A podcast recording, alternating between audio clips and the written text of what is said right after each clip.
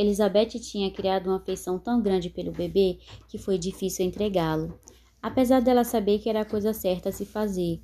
Mais tarde, alguns filmes ou eventos provocaram uma onda de emoções, mas eu diria que no todo eu tinha paz quanto a isso. Pareceu a coisa certa a se fazer. Sempre senti que ele estava sendo bem cuidado, diz ela. Mas a sua afeição por Tony era mais forte e eventualmente eles reataram.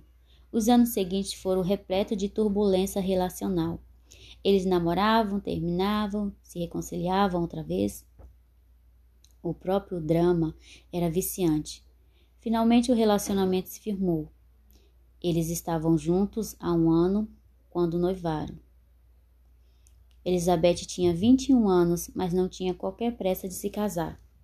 Ela queria esperar cinco anos, mas Tony estava pressionando pelo casamento logo. Isso causou outra ruptura no relacionamento deles, mas Elizabeth estava esperando que isso aconteceria de qualquer forma. Não muito tempo depois, um amigo lhe contou que Tony havia se casado.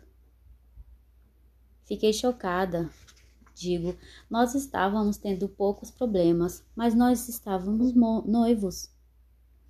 A questão era que, quando tínhamos problemas, ele voltava para sua antiga namorada e foi com quem ele se casou.